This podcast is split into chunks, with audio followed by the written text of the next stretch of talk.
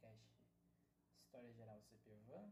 Meu nome é Emerson Porto Ferreira e hoje vamos propor aí uma voz de liberdade, é, uma visão do negro ou do abolicionismo brasileiro é, durante o período imperial. Mas não só imperial, também colonial, né, de certa forma. Então, sejam bem-vindos hoje ao nosso podcast sobre Luiz Gama, certo? Primeiramente, aqueles recados de sempre. Não deixe de seguir a gente no Instagram, não deixe de seguir a gente aqui mesmo no podcast. É... O site, não deixem de acessar o site, lá tem os textos, né? Por exemplo, o texto da semana passada deu um atraso, um atraso porque ocorreram alguns problemas técnicos, mas o texto da semana passada é, já vai estar lá presente no site, ok? Hoje a gente vai, a ideia desse podcast é abordar a luta preta, né, do movimento negro no geral, dentro de todo o contexto do Império Brasileiro, tendo como plano de fundo a figura do advogado abolicionista Luiz Gama, certo?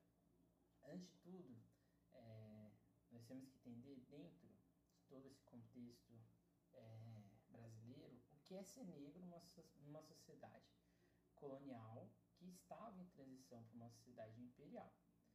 Em tese, nada muda, né? porém os dinamismos sociais se modificam dentro, não só na sociedade colonial, mas também na sociedade imperial. Para isso, a gente vai ter que se ambientar dentro do nascimento, né, do local né, de nascimento do Luiz Gama, que era Salvador. Durante o período colonial, após o crescimento do regime de grande propriedade, ou seja, aquelas grandes propriedades de monocultura, né, da cana-de-açúcar. Na região da Bahia, não só açúcar, mas também o tabaco. A mão de obra escrava, a mão de obra escrava foi vista como o melhor jeito de alargar a produção. Como a gente viu no podcast passado, a vinda e a compra de um negro escravizado era uma pequena joia, ou seja, custava muito, né? E ao mesmo tempo, o seu descarte, né, também era comum e também era permitido. Então, que a gente tem que ter em mente, né, aqui dentro dessa lógica? A sociedade colonial, né, ser negro, ser escravizado na sociedade colonial, era um, uma questão muito de localidade, ou de, da sua localização. Você ser negro em Pernambuco, né, Pernambuco, Alagoas, né, seria aquela região ali, que era o grande centro da, do, da produção de açúcar no Brasil, Ser escravo nessa localidade era um grande problema, porque na verdade você é, não tinha condição nenhuma, né? De sanitária, você não tinha condição de é, bem-estar, você era um objeto, você era um bicho, de certa forma. Porém, esse, esse dinamismo muda se a gente for é, sair de Pernambuco, que era apenas né, um centro econômico da colônia, e a gente for, por exemplo, para Salvador. Salvador era o oposto disso. Salvador era uma cidade, era a capital é, da colônia brasileira. Então, de certa forma, o dinamismo é, escravista ou da escravidão em Salvador era diferente, por exemplo, de Recife e Olinda. De, de Recife e Olinda, não, perdão. Dessa zona açucareira. Porque até mesmo a escravidão em Recife e Olinda era parecida com a de Salvador. Então, de certa forma, o primeiro aprendizado que você tem que ter quando a gente vai falar de escravidão no vestibular é entender que a escravidão urbana é diferente da escravidão é, da agricultura e da área de mineração, que também é diferente da urbana, né? Só para a gente deixar aqui bem claro. Então, o que era o tráfico? Né? O, tráfico, o tráfico transatlântico teve seu início no século XV, porém de maneira bem incipiente. Né? O século XV é o século da, dos descobrimentos é, de Portugal e da Espanha, né, os processos de invasão. E é nesse processo lento que Portugal vai iniciar um, um tráfico de escravos, negros escravizados, não só na África, como é, saindo da África para outras regiões, certo? Porém, só no século seguinte é que o tráfico ou sequestramento se torna algo lucrativo, se tornando assim literalmente uma fonte é, de renda, né? ou como se fosse um comércio, né? uma grande indústria, né? como a gente já discutiu em podcasts passados. A justificativa era religiosa e de cunho técnico, pois os mesmos possuíam conhecimento de uso de máquinas para aprimoramento de produção. A origem de tais negros era da região da costa atlântica, como a Guiné e a costa da Mina, todos dentro do litoral de Daomé. Só para a gente ter aqui mais em mente, né? Daomé seria a região de Benin, hoje, né? Um país. Seria ali Benin, é, Benin, Costa do Marfim, Nigéria.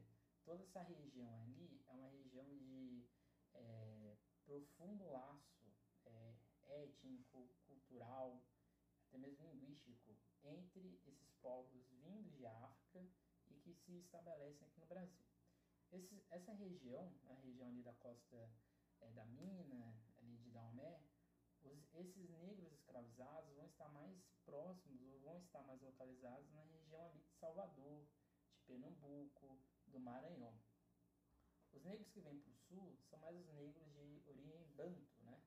ou do Congo, de Angola, e que vão ser mais efervescentes na região do Rio de Janeiro, principalmente, certo?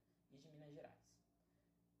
Mas isso não quer dizer que não, não, existia, por exemplo, tráfico interno, né? Existia tráfico interno, principalmente no período aurífero é, da escravidão. Aí podemos abordar a cidade de Salvador em si. A cidade de Salvador era a capital da colônia até o decreto do Marquês de Pombal no século XVIII. Mais do que isso, era o epicentro de uma sociedade que girava em torno do açúcar. Porém, com a mudança de capital, o antigo protagonismo passa a ser eclipsado pela crescente cidade do Rio de Janeiro, que já estava em crescimento após o circuito aurífero. Mais do que isso, Salvador é uma cidade preta, com uma quantidade enorme e significativa de negros escravizados e alforriados. Salvador, por ser a primeira capital, ela, vamos dizer assim, era uma cidade que tinha uma pouca habitação de pessoas brancas ou pessoas ligadas ao comércio dentro do, da colônia em si. A gente tem que também ter em mente que aqui a gente está falando de uma Salvador que é colônia. Então é uma Salvador que está se formando também enquanto núcleo urbano. Então, como está sendo formado ainda um núcleo urbano, é, a gente tem uma pouca população branca em detrimento de uma grande população negra. E não eram só negros é, escravizados, você tinha negros alforriados e assim por diante. A escravidão em Salvador, diferente de outras áreas do Nordeste, era urbana, ou seja, com, com dinamismo e efervescência de vários negros escravizados e de diferentes culturas, de diferentes religiões e de formas diversas de encarar a situação que se encontrava. Mas algo era comum, a dependência irrestrita de uma pequena branquitude em relação à mão de obra negra, seja por avareza, necessidade ou por ócio, como definiu um viajante francês, ou seja, é, vamos supor que, aqui numa, numa amostragem bem pequena, né? Vamos supor que existem 50 pessoas, 50 pessoas brancas numa cidade, e aí aqui a gente está falando, sei lá, de 15 famílias. Salvador, não sei aqui quem já foi a Salvador, mas Salvador, nessa época, ela se distinguia entre uma cidade baixa e uma cidade alta. Então, existiam várias ladeiras.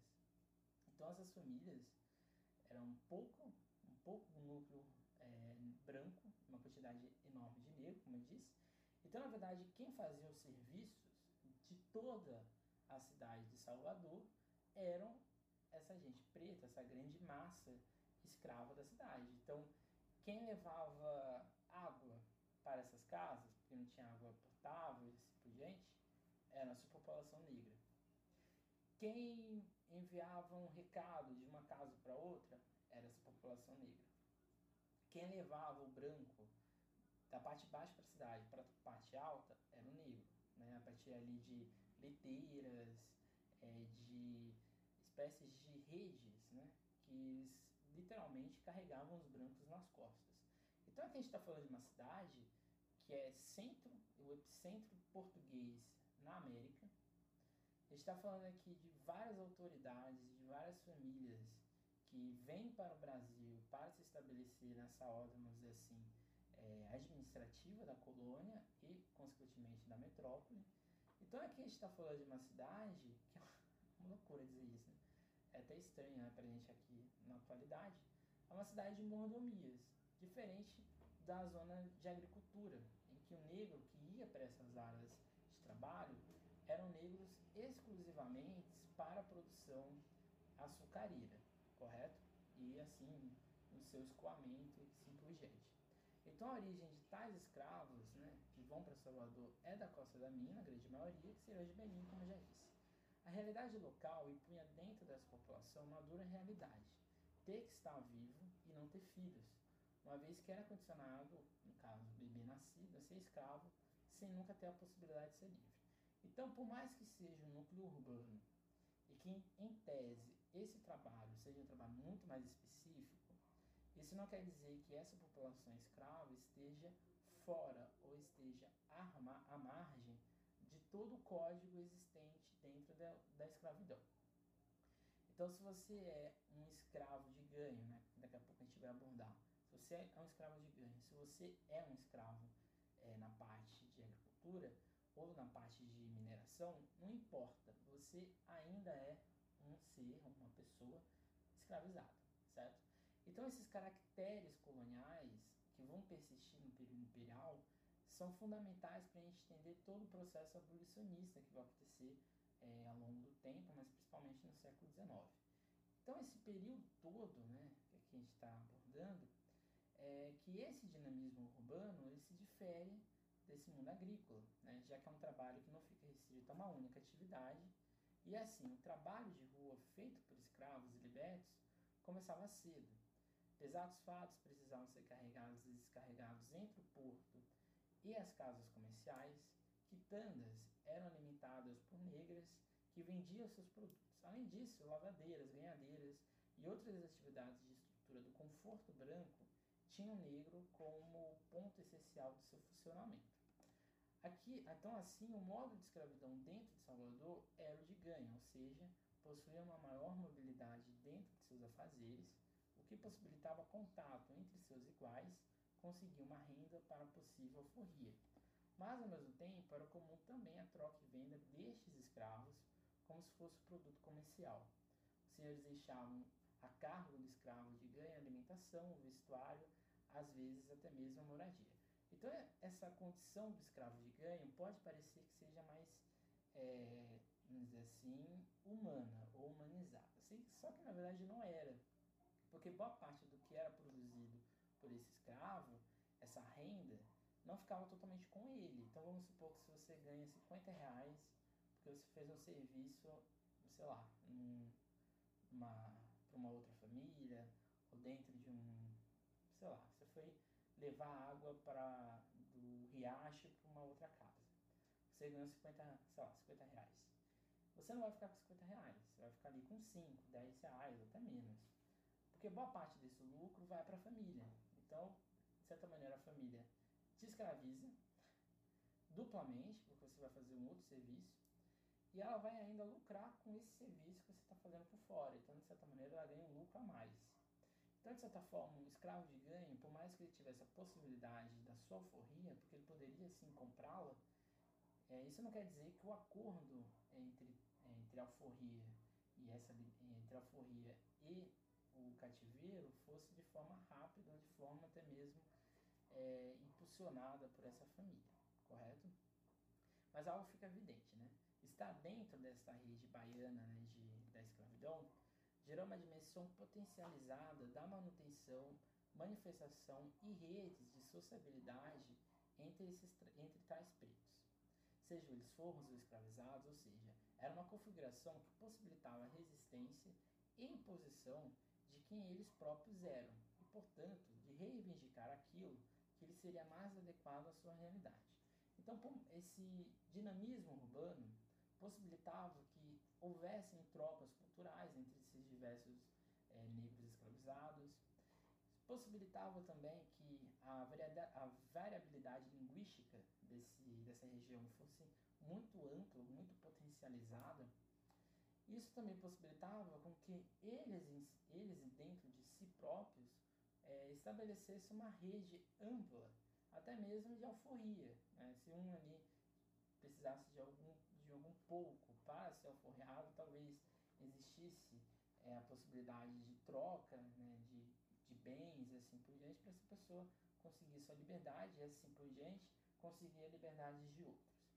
Também tem que ter em mente que não era não era uma etnia só que vinha né, para o trabalho escravo. Então a gente está falando aqui de 10, 15, 20 etnias diferentes dentro de uma mesma cidade. Então, às vezes poderiam ter pessoas que eram inimigas entre si, ou pessoas que tinham uma, uma identidade religiosa diferente de outra, mas aqui dentro da, do processo de escravidão todos eram iguais, ou todos eram vistos como produtos, né, como mercadorias. Então aqui chega aos dois movimentos que vão marcar a comunidade preta de Salvador, que é a revolta dos Búzios e a revolta dos Malês. Uma dessas revoltas, que é a revolta dos Búzios, ela ocorre no período colonial. A outra revolta, que é a revolta dos Malês, ela vai ocorrer já no período imperial brasileiro, mais especificamente ali no período regencial. E por que isso é importante? Né? A gente vai falando aqui ao longo desse, dessa longa explicação, ao longo dessa long, processo que a gente está falando aqui, que essa população negra de Salvador, diferente de outras regiões do país, ela conseguiu, ao longo do tempo, sedimentar uma ideia de liberdade. Mais do que isso, quase que 80% da população de Salvador era preta. Então a gente está falando aqui de uma longa sedimentação histórica, e aqui a gente está falando aqui do século XVI até o século XVIII, XVII, mas principalmente no século XVII, de uma 18, a gente está falando aqui exatamente de uma população que vai crescendo, que vai se ambientando numa nova realidade de sociedade. E vai gerar aí sim o primeiro processo de tentativa de independência, um dos primeiros processos de tentativa de independência do Brasil e uma das principais revoltas coloniais é, brasileiras, que é a Revolta dos. A Revolta dos Búzios ela vai ocorrer em 1798, então aqui a gente está falando aqui de mais ou menos aí menos de 10 anos do processo de revolução histórico, que é a Revolução Francesa, e alguns anos depois do processo de revolução do Haiti. E por que a gente está falando disso?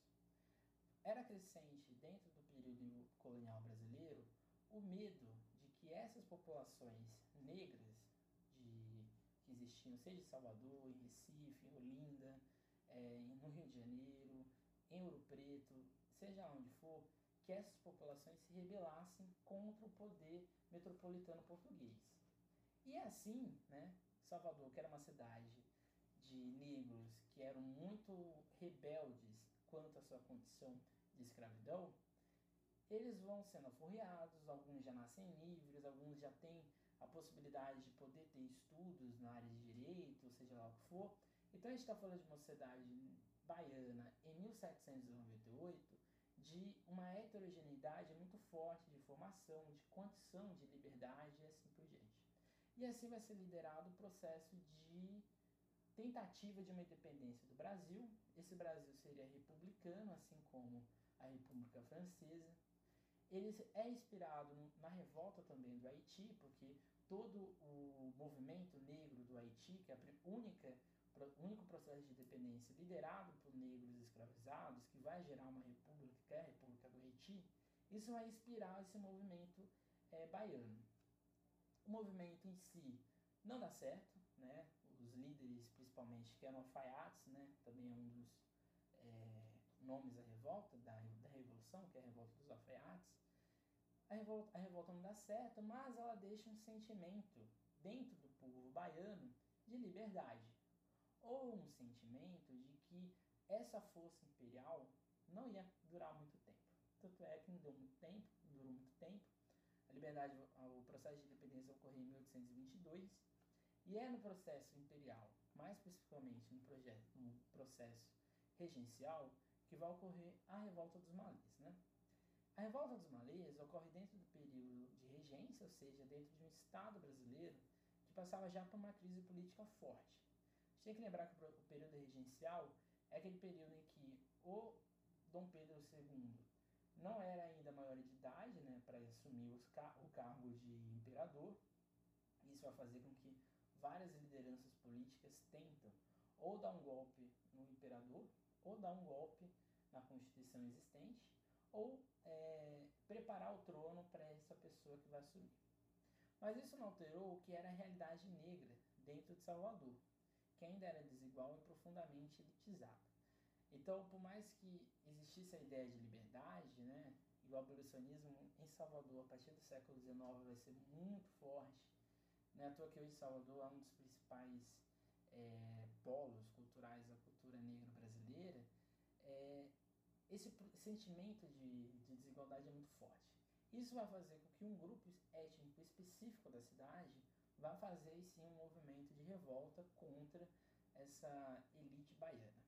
Porém, isso teve uma bala em 1835, né, que é a revolta dos malês, né, que tinha como, como, tinha como objetivo de libertação de todos os escravos da religião islâmica, então seria uma revolta específica, a garantir e a garantia de liberdade de culto. A ideia da revolta dos malês era gerar uma espécie de parlamento islâmico ou muçulmano no Brasil. Aí muita gente pode pensar, nossa, então na verdade eles queriam um Brasil que não existia. Só que não existia Brasil, né? Nessa época, né? O Brasil era um império ainda. E mais do que isso, ser negro na sociedade imperial brasileira era um, não existia, né? Você era uma coisa, você era uma pessoa que não tinha direito de escolha. Então, na verdade, a revolta dos ela é totalmente legítima a partir do momento que é um, um grupo islamizado, então, se é islamizado, eles têm uma, uma característica diferente dos outros, que ele tem um, eles têm um idioma muito próprio, que é exatamente o árabe, né? Além disso, eles possuíam um caractere é, muito próprio específico de leitura, então eles eram, vamos dizer assim, poliglotas, né? eles tinham não só conhecimento da sua língua, mas também da língua portuguesa, então eles sabiam manipular esse jogo. Então eles era totalmente legítimo a partir do momento que eles não eram cidadãos brasileiros e eles reivindicavam exatamente serem cidadãos brasileiros. E assim, talvez aí sim todo o processo de jihad, que é muito específico da, da região islâmica, quem quiser saber um pouco mais, é só você assistir lá no nosso YouTube. A gente tem um vídeo sobre o Império Árabe. Mas isso não é o caso? O, né? Por que a gente está fazendo tudo isso, né? Sobre é, o nosso tema é o Luiz Gama, por que a gente está fazendo essa análise, né? Está fazendo essa análise da sociedade de Salvador. Porque uma das pessoas que promoveram essa rede de contato entre os malês foi Luísa Maim, que era uma quitandeira das ruas de Salvador e que trocou informações sobre o movimento. Luísa Maim é uma dessas várias personagens negras da história do Brasil que a gente não conhece. E quem é e por que Luísa Maim, né? Luísa Maim, ela era a mãe do Luiz Gama. E que a gente vai agora apontar com mais detalhes, mas a Luísa Maim, ela é um símbolo da liberdade brasileira, principalmente da sociedade é, baiana, ali de Salvador, e, então, portanto, ela tinha uma representatividade muito forte. Ela era de um, um, uma região é, da África de luta, de rebeldia. E esse caractere né, rebeldia, não só dos malês, mas da conjuração é, baiana, de todos os vários processos de tentativa de independência de Salvador, vão fazer que os escravos de origem baiana, que vão ser vendidos no Brasil imperial, sejam vistos como desordeiros, pessoas é, que não respeitam a ordem, não respeitam o branco e assim por diante. E aí a gente chega no Luiz, Luiz Gama, né? Luiz Gama ele nasceu em Salvador em 1831, então ele nasceu quatro anos antes do, da Revolta dos Malês, e tinha como pseudônimo, já aqui no, na região de São Paulo, de Barrabás e Getúlio. Era filho de Luísa, né, da Luísa Marim, a qual não teve contatos longos, porque é, após o processo da revolta dos malês, a Luísa Maim ela é levada, ela é acusada como uma das, uma das líderes do movimento, sendo que na verdade ela não participou do movimento, ela apenas participou dessa rede de contato, de informação, mas ela é levada para o Rio de Janeiro e a partir disso ele não tem nenhum contato com a mãe dele mais. Ele fica com o pai dele, que era um branco, um fidalgo, então ele tinha uma pai dele, de certa forma, ele tinha um certo status social, porque ele era branco primeiro, e porque ele tinha alguma posse, né? Uma posse familiar. O que importa dizer era que o Luiz, de certa forma, que o Luiz era livre, porque o pai dele, esse fidalgo, e a mãe dele, que era quitandeira, os dois eram livres. Então Luiz Gama, ele era um negro de mãe, né, negra, africana, e de um pai, no caso, é, baiano, branco e assim por diante. Então ele nasceu livre, o que era uma coisa comum já nessa época, porque boa parte dos negros na, lá em Salvador já eram é. O processo de, escra em Salvador era muito complexo, muito dinâmico, assim como no Rio de Janeiro, mas é, ele nasce livre. Então ele, ele tinha, de certa forma, liberdades de ir e vir, ele tinha é, protagonismo jurídico, então ele podia estar dentro desse Código Civil brasileiro. Ou seja, não estava dentro da realidade de escravidão baiana, aquela escravidão elitizada, aquela escravidão colonial ainda, ou seja, dos negros que serviam os brancos e assim por diante.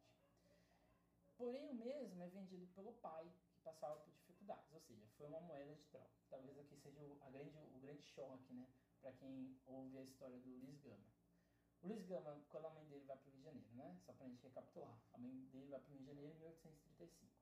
O pai dele vai ficar pobre ali entre 1837 e 38 e ele vai torrar todo o dinheiro da família dele. E aí ele vem, uma coisa bem, bem sádica, né? É, ele vai vender o filho. Por que ele vende o? Porque, de certa forma, é, ele era um branco que tinha um, um, um, uma, uma criança, não, uma adolescente ali. Então ele vê a possibilidade de vender este pequeno guri.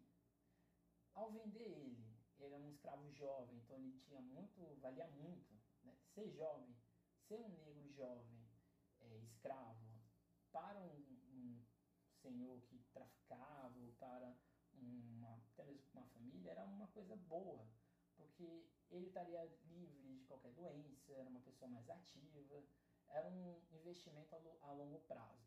Então o pai dele, num ato bem sádico, vai vender o filho. E ao vender, ao ser vendido, Luiz Gama ele perde qualquer laço de parentesco, porque a mãe dele vai para o Rio de Janeiro e some. O pai dele, que ele nunca disse o nome, mas talvez até mesmo por motivos óbvios, né? O seu pai te vendeu, né? Ele também perde todo o contato com o pai e assim ele é levado para o Rio de Janeiro, certo? Então, de certa forma, é, é uma coisa muito estranha, né, pra gente dizer hoje, né? Mas não é, não é tão estranho porque é uma realidade ainda de muitas famílias, né? No caso hoje, a venda de filhos é muito mais ligada à questão de prostituição, até mesmo para questões é, de casamentos, né? principalmente no interior do Brasil. E é um ato muito simbólico, porque, de certa forma, agora a única luta do Luiz Gama é a sua própria sobrevivência, porque ele é livre, ele é uma pessoa livre, ele é vendido como escravo, mas o que que gerava, né? Qual era o código da época? Você é uma pessoa livre, você ser vendido por escravidão é um crime, porque na verdade o, condicionamento escravo, ser negro escravizado, ou era você ter vindo de África, ou você nascer de uma família ou de um processo de escravidão. Então, seu pai não pode simplesmente te é, vender. Você não pode simplesmente ser livre e ser vendido. Isso, de certa maneira, configurava como um crime. Então, esse processo vai ser um longo processo na qual o próprio Luiz Gama vai assumir como a primeira causa dele. Então, a primeira causa jurídica do Luiz Gama, que era um advogado, o primeiro advogado negro do Brasil, ou o mais famoso, ele vai exatamente ser um, é a primeira processo jurídico dele. Então aí começa a saga, né? Ao ser vendido, desembarca no Rio e de lá é vendido é, para São Paulo. E aqui temos que entender o contexto global, né? Já no século XIX, o tráfico transatlântico, os processos de abolição começaram a sofrer pressão pela Inglaterra e muito devido ao fato que tal, ao, a falta, ao fato de que tal prática era custosa produção industrial que, que a gente está falando aqui, né? Vender, trocar, é, escravizar a população africana já era visto pela corte inglesa como algo abominável. Isso não tinha um, um pensamento de por que os ingleses eles eram bonzinhos. Não é nada disso, né? O processo ou a escravidão gerava mais lucros. Porque, por exemplo, você não garantia bem-estar da pessoa, né, do escravo. É, se ele ficasse doente, se ele acontecesse alguma coisa com ele, até mesmo se ele fosse aforreado, você perdia essa, essa mão de obra, você tinha que pagar mais caro ainda. Então, de certa forma, de certa forma, forma era melhor você ter um trabalho assalariado, né, assim. Você vai ter pessoas trabalhando livremente.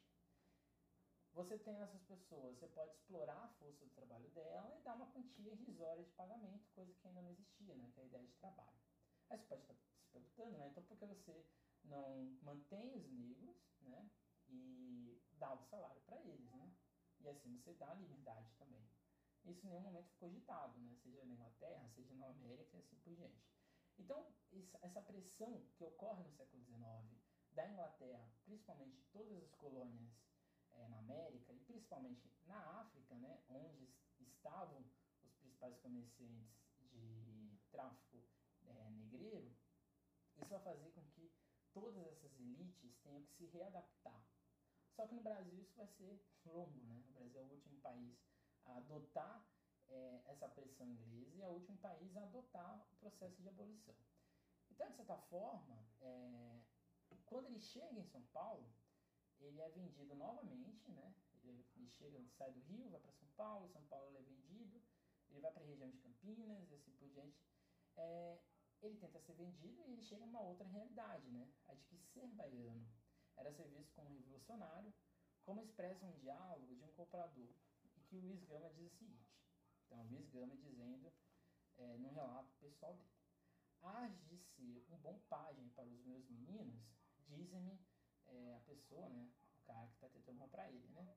E ele pergunta, né? Onde você nasceu? Aí o Luiz Gama responde, né? Na Bahia. O comprador, né? O senhor de terras diz o seguinte: Baiano, né? Exclama ele com uma admiração nem de graça quero. Já não foi bom, já não foi bom que o venderam tão pequeno.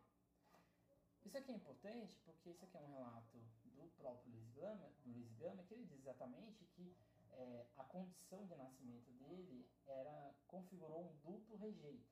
Né? O fato de ele ser negro já era um rejeito, e ele de ele ser baiano era um rejeito maior ainda. Assim nos cabe agora explicar de forma rápida o que era São Paulo. Né? Então, Luiz Gama sai de uma região urbana, Salvador, e ele chega numa região totalmente agrária, numa sociedade ainda muito incipiente e uma cidade quase colonial. Diferente de Salvador, o Estado paulista possuía uma realidade de trabalho muito ainda atrasada em relação ao que acontecia no resto da colônia. Existiam algumas cidades grandes, como Jundiaí, Botucatu, Piracicaba e principalmente Campinas, e a capital, que era São Paulo. Com exceção da capital, todos tinham café como produto principal. Em suma, São Paulo era uma enorme roça.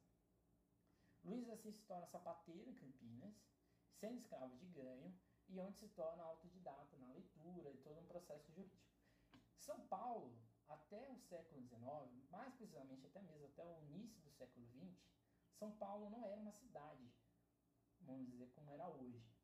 O centro de São Paulo girava ali em torno do centro, Sé, República, é, Aningabaú, aquela região ali era região é, de moradia de São Paulo. São Paulo tinha muita área agrícola, principalmente de café na região do Vale Paraíba e nessa região central, ali de Campinas, Jundiaí, é, Piracicaba, Botucatu, Sorocaba.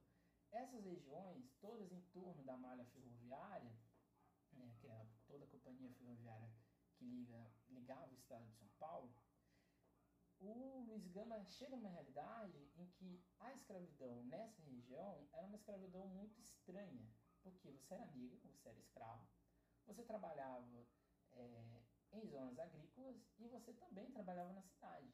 Só que o Luiz Gama, como ele vem de uma realidade urbana e que ele nunca foi escravo, ele tem que aprender a ser escravo, porque ele não era. Então, é uma coisa muito louca. Então, ele chega numa realidade que ele tem que se adaptar e ele passa assim por todo o processo de escrita, né, de aprendizado, e principalmente aí sim é, ele remodela o seu modo de visão do mundo. Então aqui a gente voltando agora, né, recapitulando. Luiz Gama, ele era um órfão, jovem, ali em torno de 16, aqui já com 16, 15 anos. Ele era um jovem, escravo, mas ele era livre autodidata, sabia ler, sabia escrever. Então, de certa forma, ele era uma pessoa que estava é, à margem até mesmo do processo de escravidão da época. Que é mais sensacional em toda a história do Luiz Gama é o fato de que ainda jovem ter conseguido provar sua condição de livre, o que em si debandou esforço.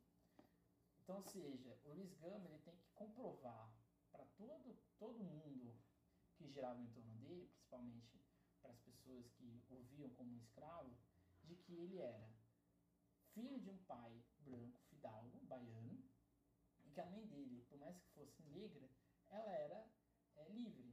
Então, de certa forma, o primeiro processo jurídico dele é um esforço gigantesco de comprovar isso.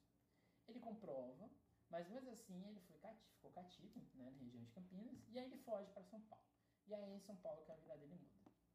Lá na cidade, né, na capital, é, ele vai no século XIX, né, naquele lugar típico, né, São Paulo, naquela região, ela era apenas uma espécie de região onde as grandes famílias moravam, os negros escravizados eles ficavam em regiões de é, área de Ribeirão, então na região ali do Glicério, região da Bela Vista e assim por diante. E lá ele vai passar por todo um processo de instrução, seja no campo é, jornalístico, mas principalmente no campo do direito. Sua vida urbana, né, a vida urbana de São Paulo, girava em torno dessas famílias e no Largo São Francisco, que hoje é a Faculdade de Direito da USP. E o que era a Faculdade de Direito da USP, né? Ou a Faculdade de Direito do Lago São Francisco. A Faculdade de Direito era o epicentro cultural, artístico, é, político de São Paulo naquele período. Então, tudo que acontecia em São Paulo rondava em torno desses jovens. Esses jovens, a sua grande maioria, vinham de famílias muito ricas do interior, não só de São Paulo, mas do Brasil como um todo e o Luiz Gama era um negro dentro de uma, uma universidade branca. Só que, o, por mais que ele fosse um jurista, né, por mais que ele estava dentro do campo do direito, nunca foi concedido a ele o direito de ser um advogado. Então ele era chamado de rábula. O que é um rábula? Ele é uma pessoa que possui é, a capacidade de ser um jurista, um advogado, mas ele não tem diploma. Hoje seria uma espécie de um jornalista, que é jornalista, mas não tem um diploma de jornalista, mas assim exerce. Era a mesma história do Luiz Gama. O título nunca foi dado a ele na época, porque você ser negro naquela sociedade, você ter um diploma, era uma coisa é, impossível. Então, essa, é, a vida cultural do Lago São Francisco vai mudar a vida dele e vai mudar os arredores de São Paulo, certo? Então, assim, o Luiz, o Luiz Gama, já em São Paulo, ele vai seguir dois direcionamentos, né, ou duas bandeiras. Que tudo vai girar em torno da imprensa, né? Em 1864 ele vai fazer é, o primeiro, ele vai participar de, do seu primeiro é, jornal, o Diabo Coxa. Esse jornal vai ser um, um jornal satírico, que ele vai fazer ataques ao império, vai fazer ataques ao sistema escravista e assim por diante, ou seja, essa grande sociedade paulista. E vão ser duas bandeiras dele. A primeira deles é o republicanismo, sendo ele um dos membros do Partido Republicano em São Paulo. O republicanismo é, no Brasil ganha força principalmente após a Guerra do Paraguai. A Guerra do Paraguai redimensiona a política externa brasileira e redimensiona a política interna, porque aquele sistema imperial estava em decadência vai ser revisto ou vai ser atacado por uma elite, mas principalmente por uma intelectualidade brasileira. Esse republicanismo vai atacar também essa, esse dinamismo econômico brasileiro que ainda era muito atrasado, muito colonial, muito é, voltado para Portugal. Então o republicanismo vai ser uma das bandeiras de Luiz Gama, mas não a única, porque a outra bandeira é o abolicionismo. O abolicionismo é exatamente a ideia de abolição irrestrita de todo o país. Então não era só um grupo, não era só uma classe, não era só um, uma faixa etária da população negra brasileira que deveria ser é, é, abolida, né, que deveria passar por processo de aforria. E o Luiz Gama tem uma, o Luiz Gama tem uma, fase que é, uma, fa, uma frase que é fantástica, né? O escravo que mata o senhor, seja em que circunstância for, mata sempre legítima defesa. Então, a ideia do Luiz Gama era de abolicionismo reativo. E por que um, re, um abolicionismo reativo? existiam dois tipos de abolicionismo. Existia essa é, intelectualidade negra que era abolicionista de fato, então, ou seja, ela tinha um direcionamento de liberdade ampla do negro, e não só uma liberdade ampla, mas também é, condicionamentos jurídicos após o processo de abolição, e existia uma, uma, um processo de um abolicionismo que era mais teórico, que era um, um abolicionismo mais burguês. Eram exatamente essas grandes famílias, essas grandes proprietárias de terra, que queriam a abolição é, dos negros exatamente para impulsionar o processo de imigração branca, europeia, brasileira. Então, de certa forma, o Luiz Gama estava dentro desse processo de abolição mais reativo, mais de ataque à condição existente. Então, esse último, né, esse última bandeira do, do Luiz Gama, um, um historiador brasileiro, né, o Sidney Chalub, ele comenta que o período imperial, dentro das zonas urbanas, gerou uma nova interpretação do que era ser brasileiro, ainda mais para uma massa negra que habitava o Brasil. Assim, as condições de trabalho eram vistas juridicamente como inapropriadas, mesmo que o sujeito fosse escravo ou não. O que isso quer dizer, né? Que existia um movimento de advogados no Brasil que tinham como objetivo recorrer a decisões dos donos, né, dos proprietários, sobre os escravos. Em outras palavras, conseguir por meio da justiça ou liberdade ou direitos. Então, assim, o escravo não era uma coisa, pelo contrário, é em tese um trabalhador que não possuía direito algum, ou nenhum direito. Então, para o Luiz Gama, era permitido para este negro é, não só atacar esse dono que ou queria escravizar ele, ou que, é, ao libertar, voltava a escravizá-lo. Então, de certa maneira, vão ocorrer vários sistemas, vários processos, várias é, lutas judiciais mesmo, em que esses advogados, principalmente negros ou mais esse abolicionismo mais reativo, vão produzir uma nova forma, uma nova interpretação de liberdade desse povo. O Luiz Gama, além de atuar nessa área, ele vai atuar também na área de abolição. Né? Diz a história, ou diz o mito, né? também Luiz Gama tem um mito em torno dele, mas diz a história que ele conseguiu alforria ou processos de liberdade de direitos para quase 10% da população negra de São Paulo. Ele conseguiu alforriar mais de 500 negros. Então, ou seja, ele teve um processo de atuação do abolicionismo muito forte dentro dessa ideia republicana. Citando o Suji Menucci, que é um jornalista que fez a biografia do Luiz Gama, ele diz o seguinte, o seguinte, né? O advogado dos escravos conseguia sucesso em suas empreitadas ao buscar ilegalidades na relação entre o senhor e o escravo que defendia, para assim, perante a lei, a necessidade de alforria. Então, Luiz Gama vai fazer diversas manobras jurídicas, vai fazer diversas interpretações é, da lei, porque ele era, acima de tudo, não só um advogado abolicionista, mas ele era um detalhista muito forte. Então, ele sabia o que tinha que fazer, ele sabia qual caso, qual justificativa teórica poderia usar para é, fazer esse processo de abolição. Também como jornalista, né, aí o Luiz Gama teve uma atuação política bastante tensa. Foi aprendiz do tipógrafo do jornal Ipiranga e redator do Radical Paulistano, no qual colaboraram, entre outros, Castro Alves, né, que é um, um escritor importantíssimo dentro do movimento negro brasileiro, Joaquim Nabuco, que é um dos símbolos também da literatura abolicionista, e o Rui Barbosa, que aí sim vai tentar criar várias medidas para, é, inclusive pós-processo de é, liberdade da negra, né, o processo de 1878, vai tentar juridicamente fazer várias é, liberdades ou vários direitos dessa população negra. O Rui Barbosa é o único branco desses três, tá?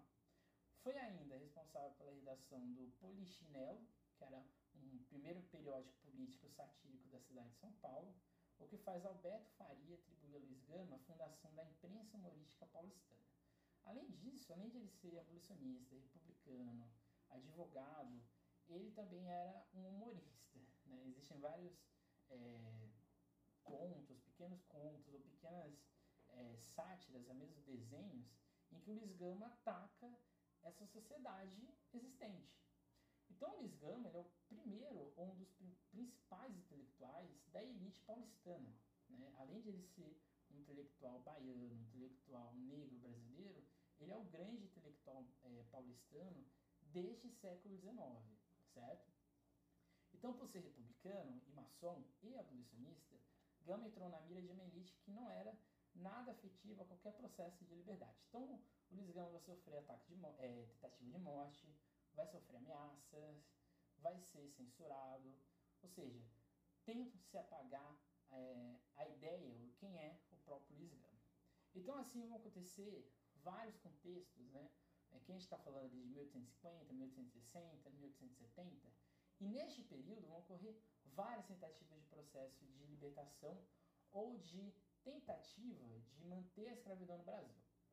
Em 1850 vai ser o fim do, do tráfico negreiro no Brasil, que vai ser ali o Zé de Queiroz. Só que, ao longo deste processo, vão ser criadas várias tentativas de afrouxar a escravidão para, vamos dizer assim, é, disfarçar o que acontecia para a Inglaterra. Então o Brasil manteve o tráfico interno, enquanto o externo tinha sido abolido. Era comum existir navios piratas, tá, de vindos da África com negros cativos, mas só que vão existir leis paulatinas de tentativa de abolição. E que Luiz Gama atacava, assim como Castro Alves, Joaquim Nabuco, atacavam porque eles achavam que não eram medidas, vamos dizer assim, é, inteligentes. Né? Vão ser, por exemplo, a lei do sexagenário, que escravos acima de 60 anos seriam libertados, a lei do ventre livre, que é, mães é, negras né, que tinham filhos ao nascer seriam é, libertas até certa idade. Então, seja, eram leis improváveis ante uma população que não tinha uma, é, uma taxa de vida muito alta e que, além disso, ainda estavam em todo o processo de escravidão. Então, seja, o Luiz Gama ele além de ser jurista, tudo isso, ele vai ser também um reativo político nas ações de abolição, nesses afrouxamentos de leis é, brasileiras. Assim, o movimento abolicionista cresce e tem força entre 1878 e 1885, com mais de 227 casos ou grupos de apoio ao movimento. É um movimento liderado por uma intelectualidade negra, como dissemos, né? é, anteriormente, e por uma classe branca, que nem sempre ela confiava, né? Que, que eu disse agora, né? De, se você está dentro de um abolicionismo mais reativo ou de um abolicionismo mais de interesses, né? Mas principalmente por uma massa de negros, né? Principalmente de negros escravizados e forros que eram também é, ativos no movimento, principalmente na cidade do Rio de Janeiro, que ao verem seus libertos ou nessa condição apoiava a causa. E assim opositores ao Império Brasileiro. Muitos escravos fugiam para quilombos urbanos, sendo do Leblon o mais emblemático por criar o símbolo da revolta, que é a camélia, né? a camélia branca, que é o símbolo do movimento abolicionista. Luiz era um rabo, né? como a gente disse, advogado sem diploma, conhecedor das leis e das condições de seu povo. Como o próprio dizia, eu advogo de graça, por dedicação sincera a causa dos desgraçados. Não pretendo lucros, não temo represálias. É, a sua coragem e a determinação fizeram com que é, demais pessoas, ou demais grupos, né, acreditassem que seria possível libertar o Brasil, acabar com o jugo escravista. Gama deu ao movimento social negro pela liberdade um sentido de que os negros, mesmo escravizados, podiam ser agentes e protagonistas de sua liberdade. Aponta-se 10% da população negra de São Paulo foi alforriado pelo processo de luta de Gama pela causa negra, causa essa que se tornou o seu símbolo. O Luiz Gama, né, ele é patrono da abolição da escravatura no Brasil. Ele tem um livro chamado Trovas Burlescas, que lá vai ter talvez o principal poema dele, Quem Sou Eu. E no Brasil atual, né, se a gente for pensar agora paralelo, né, do Luiz Gama naquela época, o Brasil hoje, né, o, o racismo né, dentro do Brasil, ele talvez seja mais agressivo do que aquela época, porque ele é velado, né? Ele está dentro de uma sociedade estruturada, ainda no período, ou dentro de uma ideia né, de, colonia, de colonialidade. Então, ou seja, a luta do Luiz Gama ela é muito atual. Né? Esse, esse, essa voz que ele deu a essa negritude urbana, principalmente no Rio e São Paulo, toda esse, essa rede que ele se integra de intelectualidade republicana, abolicionista, é, de direitos ju jurídicos à população negra escravizada do Brasil, principalmente São Paulo e do Rio, isso vai fazer com que ele seja também, ou deveria ser, mais conhecido até mesmo por nós, né? Vocês, você que é aluno, e assim por diante, certo? Então, é, o, o Luiz Gama, ele é, na verdade tem que ser visto como farol de uma luta é, no processo de escravidão, assim como a gente viu aqui hoje. Se a gente for analisar os dados da atualidade né, da população negra brasileira, a gente vai ver que ela ainda está dentro desse processo de escravidão. Ah, os dados de 2017 mostram que há uma forte desigualdade na renda média do trabalho.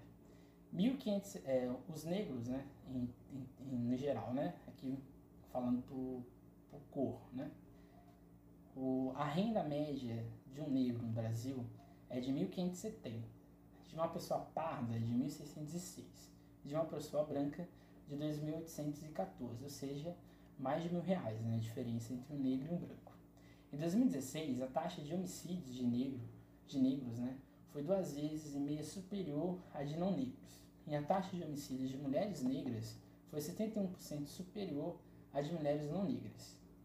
Em um período de uma década de 2006 a 2016, a taxa de homicídios de negros cresceu de 23,1%. No mesmo período, a taxa entre os não negros caiu de 6, em 6,8%, ou seja, há uma morte não um genocídio negro muito maior, como diria Abdias Nascimento. Os dados são da, do Atlas da Violência de 2018. Já pegando dados da atualidade, 2019, né? Negros são 75% entre os mais pobres, brancos, é, set, é, e entre os mais ricos, né? 70% são brancos, né? Então, ou seja, né? a gente tem uma massa pobre muito maior, muito mais suscetível a questões de repressão, questões de vulnerabilidade social, econômica e de saúde.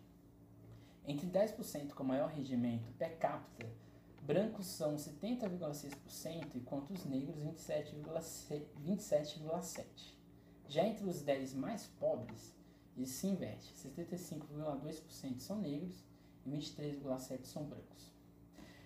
Por que a gente está fazendo isso aqui de novo, né, esses dados? Gente, esse aqui fica evidente que talvez a cidade brasileira careça de um Luiz Gama, né? careça de uma pessoa que seja reativo a um movimento é, de morte, né? ou de patrocínio de um racismo estrutural da sociedade brasileira. Né? O Luiz Gama ele foi ativo e ele foi reativo, acima de tudo. Acho que essa é a palavra essencial ele poderia é, ser totalmente à parte de tudo que acontecia e ser apenas um egoísta dentro da sua realidade, né? Realidade é essa, né? Ele foi vendido pelo pai, teve que comprovar que ele era livre, passou por várias ameaças, passou por várias aventuras, vamos dizer assim, para que o negro, né, no Brasil, no Brasil imperial, fosse visto e fosse, acima de tudo, respeitado. Então, Luiz Gama ele foi um liberal exaltado, foi o primeiro negro brasileiro a lutar contra as ideias de branqueamento da sociedade e pelo fim da escravidão. O Luiz Gama, Luiz Gama é o patrono do processo abolicionista brasileiro e é o primeiro jornalista negro do Brasil. Mesmo habilitado pela doença, né, ele teve diabetes ao longo da, no final da sua vida, ele, mesmo né, doente, ele manteve ou continuou uh, o processo de atendimento aos negros que estavam com problemas após em forros ou que estavam buscando sua liberdade. Ele morre em São Paulo em 24 de agosto de 1882 é, e deixa aí né, uma herança cultural, política, acima de tudo, muito forte para o Brasil. Além de né, vários poemas e vários livros. Né? Eu vou ficar aqui com uma frase do próprio Luiz Gama. Né? Ele diz o seguinte: em nós, até a cor é um defeito, uma, um imperdoável né, mal de nascença, o estigma de um crime. Mas nossos críticos se esquecem que essa cor é a origem da riqueza de milhares de ladrões que nos insultam. Que essa cor convencional da escravidão tão semelhante à da terra abriga suas, sob sua superfície escura vulcões, onde arde o fogo sagrado da liberdade. Luiz Gama, ele, porque a ideia, né? Porque eu não falei do processo de escravidão somente no período imperial como um, um sei lá, uma maneira mais técnica, né? A ideia aqui é fazer você refletir e fazer você entender que é, essa intelectualidade abolicionista brasileira foi talvez a mais importante de todo o período imperial brasileiro. Né? Aqui a gente está falando Luiz Gama, é, Castro Alves, Joaquim Nabuco, esses três, né, se, for, se a gente for pegar até mesmo o Machado de Assis, esses três vão ser críticos, vão ser cronistas de todo o processo é, imperial brasileiro, mas principalmente do seu povo. Né? Luiz Gama, ele falou do seu povo, ele falou do Brasil, né? ele foi uma voz literalmente da liberdade, certo? Então a ideia do podcast era essa. É, no site a gente tem lá uma mini biografia do Luiz Gama para você se orientar, né? Sobre o que a gente falou aqui, né? De ser lá de Salvador e terminou aqui em São Paulo.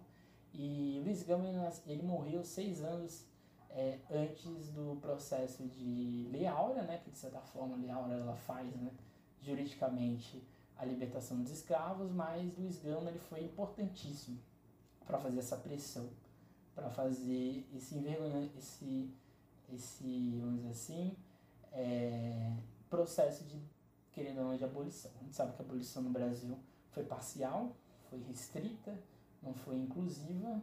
Luiz Gama, talvez, se estivesse vivo, seria um dos principais combatentes dessa realidade. Né? Talvez o seu ensinamento não, ou não existiram né? outros Luiz Gamas para é, continuar o que previu. Então é isso.